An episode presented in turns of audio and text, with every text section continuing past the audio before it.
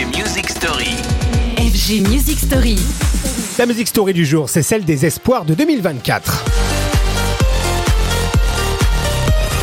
Parmi les espoirs de l'année 2024, David Guetta, bien sûr, tient une place de choix. Non pas qu'il ne fasse pas l'actualité tous les ans d'ailleurs, mais bel et bien parce que cette année pourrait être celle de la sortie d'un nouvel album. Je dis bien pourrait, parce que le DJ français se tâte encore, il hésite entre un format long donc ou encore à égrener des singles tout au long de l'année pour euh, correspondre tout simplement à la consommation actuelle de la musique. Un choix payant jusqu'à présent, en témoigne d'ailleurs l'énorme succès l'année dernière, Baby Don't Hurt Me.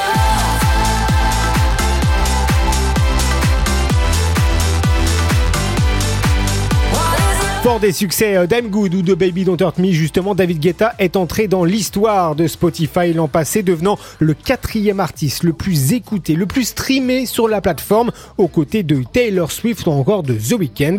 2024 pourrait donc être facilement pour lui l'année euh, d'un triomphe d'un album, le précédent datant de 2018. Euh, d'ailleurs, David Guetta l'a déclaré, hein, tout est prêt, il a déjà toute la matière, de gros titres et énormément de featuring. Lui, l'expert bien sûr de la chose quand il signe par exemple et tout récemment Big AFU avec Erastar.